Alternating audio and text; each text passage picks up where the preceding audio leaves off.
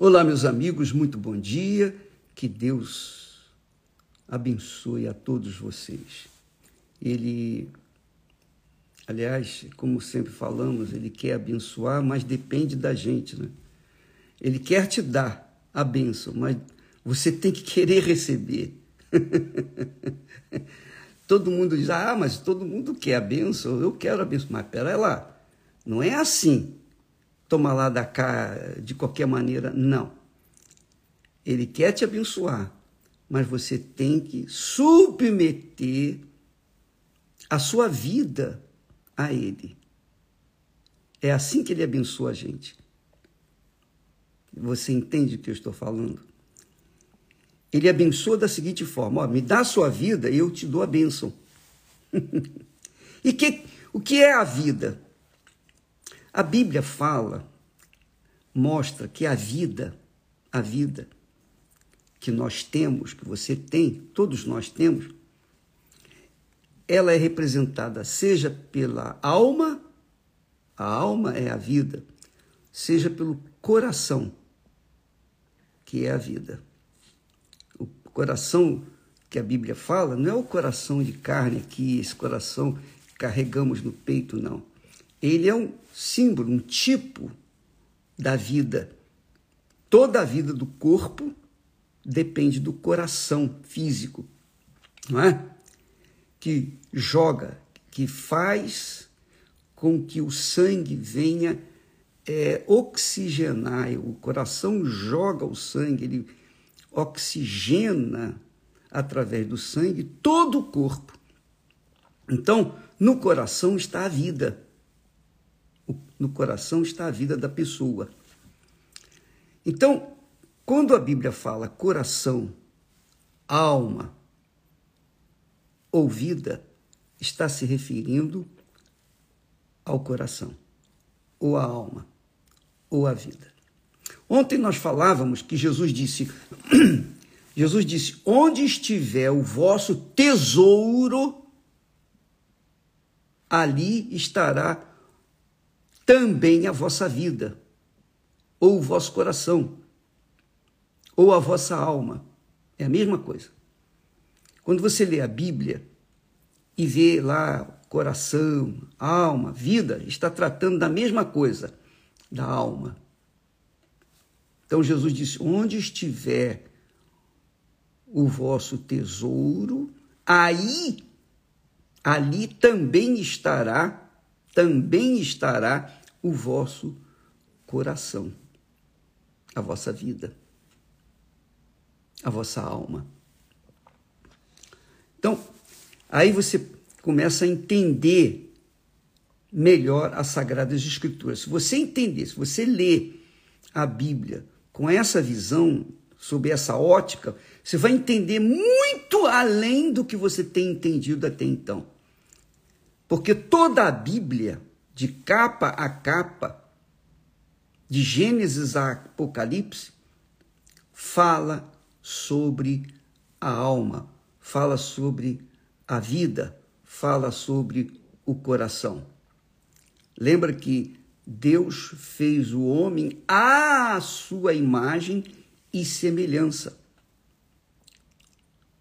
Ele fez o homem à imagem dele e à semelhança dele e depois soprou o fôlego da vida. E o homem tornou-se alma vivente. Essa alma vivente, ela não morre. O corpo morre, mas a alma não morre jamais, que é o coração, que é a vida. A vida não morre jamais. Agora, é claro, está se tratando da vida eterna da alma. A vida eterna da alma. Com Deus ou sem Deus, a alma não morre jamais. Ela vai estar num lugar. Ou com Deus, Jesus veio aqui para resgatar a nossa alma. Ele veio para salvar a nossa alma. Ele não veio para salvar o corpo, nem veio para salvar o espírito. Porque o espírito, que é a inteligência, que é a razão, que é o intelecto, volta para ele.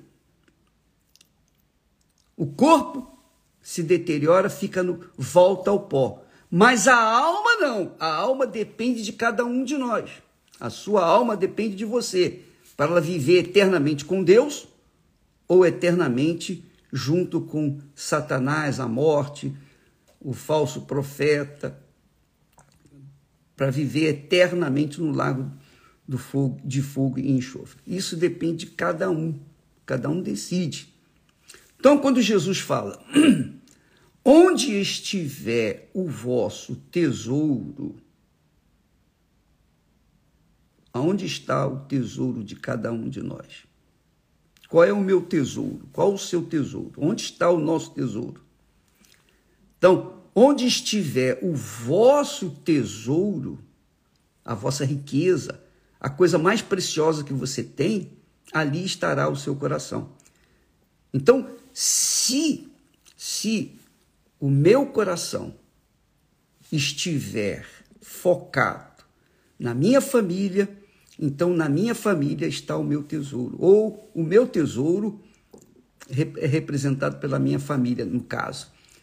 Então, se o meu tesouro for a minha família, se o meu tesouro for o meu trabalho, se o meu tesouro for dinheiro, sucesso, se o meu tesouro é o mundo, os desejos, a vontade, as cobiças que esse mundo oferece, as regalias que esse mundo oferece, então ali estará a minha vida. Ali estará a minha vida. Agora, se o meu tesouro está em fazer a vontade do meu Senhor Jesus, é óbvio que eu, meu tesouro está em Jesus. E, e obviamente a minha vida está em Jesus. ela, já, ela está em Jesus.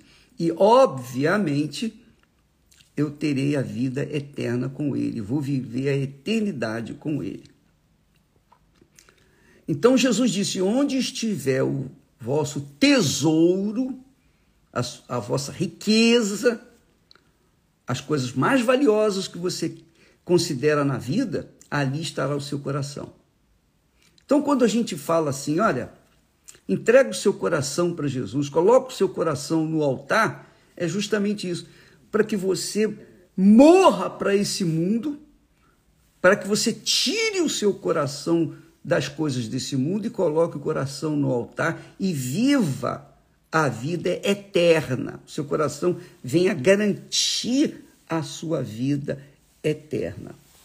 Agora, o que chama atenção, que eu queria até focar hoje, vou continuar sobre, falando sobre esse assunto do coração, da alma, da vida, que é a mesma coisa, chama atenção o que diz lá o profeta Jeremias, capítulo 17, versículo 9, quando Deus, Deus, Jesus disse: Onde estiver o vosso tesouro, ali estará também o vosso coração.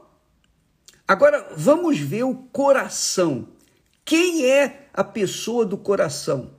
Sabemos que é a vida, que é a alma, e é o coração mesmo. É o centro da vida, é o centro dos nossos sentimentos. Mas olha só o que, que Deus, Deus Pai, fala através do profeta. Ele diz assim: enganoso é o coração. O coração humano é enganoso, enganador. Mais do que todas as coisas. Quer dizer, o coração é o ma maior inimigo do ser humano. Depois do pecado, porque enquanto Adão e Eva eram puros, o coração deles batia de acordo com a vontade de Deus. Mas quando esse coração se corrompeu, perdeu a sua graça, sua pureza, perdeu a comunicação, a comunhão com Deus, então esse coração se tornou como o mais perverso, aliás, diz assim, mais enganador que a pessoa pode ter. Então você casa com uma pessoa pensando que ela é alguma coisa, que ela é, que ela é aquilo que ela prometeu que seria. Aí quando você casa, vai viver com ela, você vai ver, ah, eu fui enganada. Eu fui enganada, ele me enganou. Não, não foi ele não que enganou. Quem enganou você foi o seu coração. Você casou mal, porque você escolheu casar com aquela pessoa. Aí vem o inferno, vem a infelicidade, vem as frustrações, etc. Então, o coração é o mais enganoso. É o mais enganoso. É enganoso e mais do que todas as coisas. É o Deus, é Deus que está falando. Não, não é um profeta, o profeta apenas repetiu a palavra de Deus. O coração é o mais enganoso de todas as coisas. Além de ser enganoso, enganador, o coração é perverso, mau, cruel, igual o diabo. O diabo é enganador, o diabo é perverso. E ele diz: quem? Deus faz a pergunta: o conhecerá? Quer dizer, quem conhecerá o coração? Ninguém conhece o seu próprio, nem o seu próprio coração. Você sabia disso? Você não conhece o seu próprio coração, nem eu conheço o meu coração. Ou melhor, conhecia, não conhecia. Depois que Jesus me deu um novo coração, aí sim, a gente passa a conhecer o nosso coração.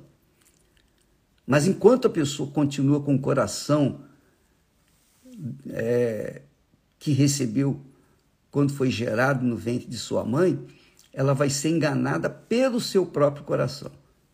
Então, as pessoas, os políticos que enganam, os mentirosos, que prometem mundos e fundos, esse pessoal, na verdade, está enganando a si próprio.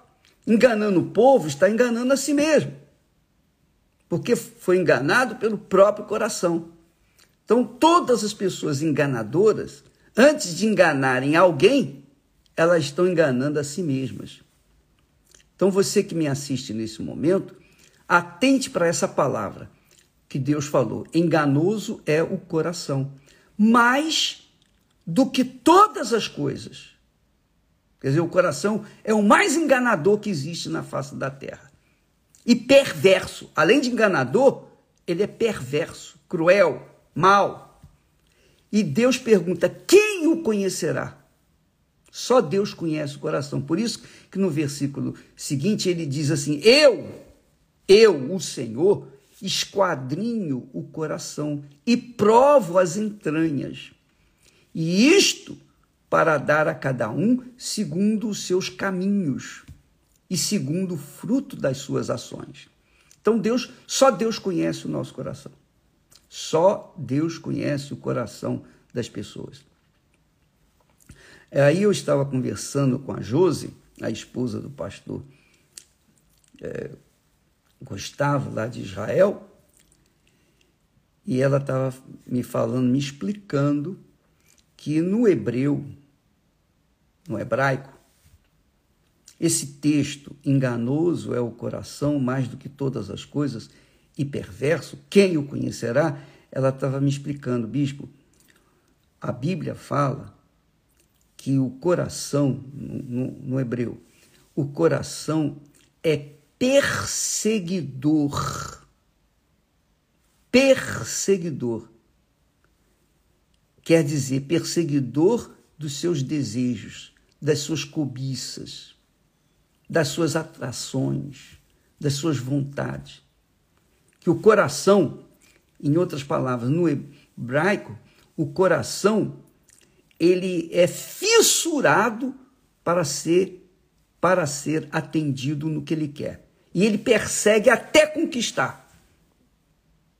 Você vê às vezes a pessoa é insistente, é teimosa em perseguir alguma coisa, um sonho que ela sabe que ela sabe, tem certeza que não é o que ela gostaria, mas ela é voltada a perseguir aquilo por conta do seu coração enganador.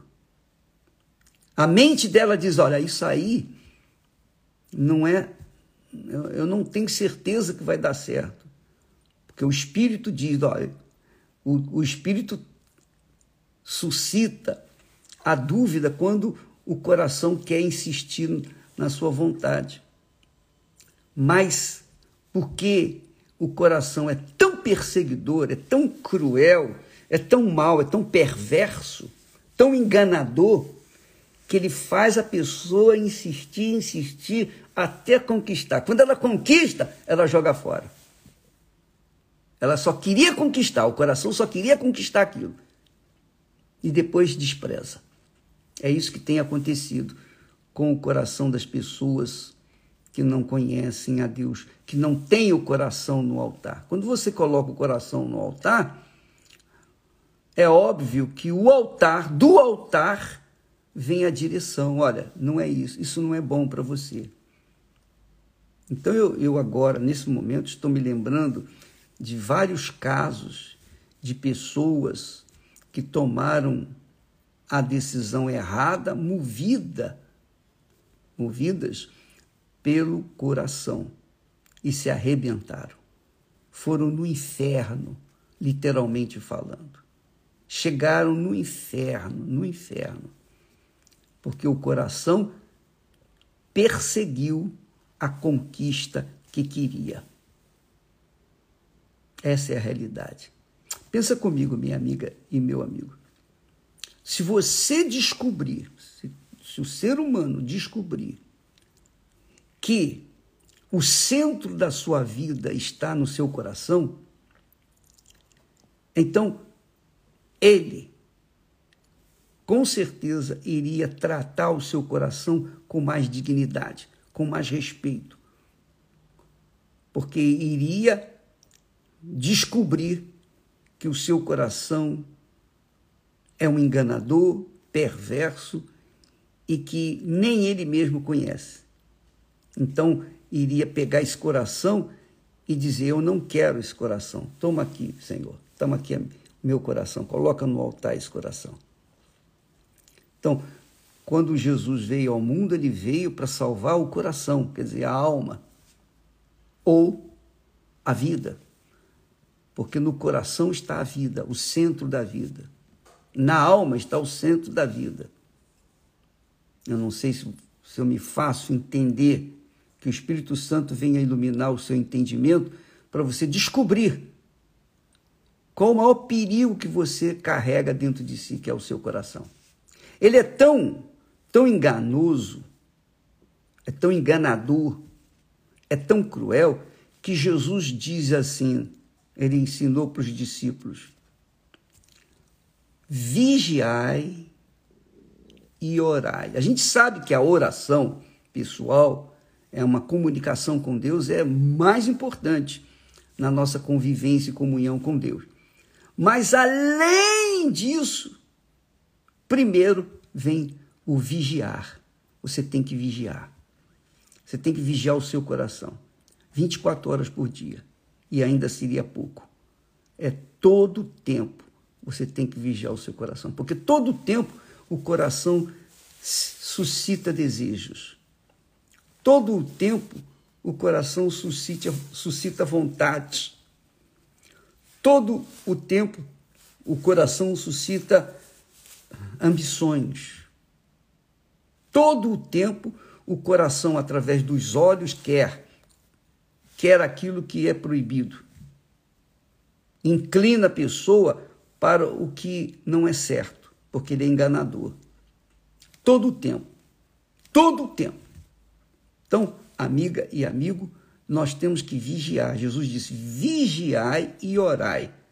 Se a oração é muito importante, porque Jesus orava o tempo todo, imagine o sentido do que é vigiar. Vigiar quer dizer vigiar o coração, o próprio coração. Não é vigiar a vida dos outros, não. Não é vigiar o coração de ninguém, não. É vigiar a si próprio, o seu próprio coração para verificar, para conferir se ele, por acaso, não esteja levando você a se inclinar para o que é mal. Porque se você se inclinar para o que é mal, com certeza você vai cair. Com certeza.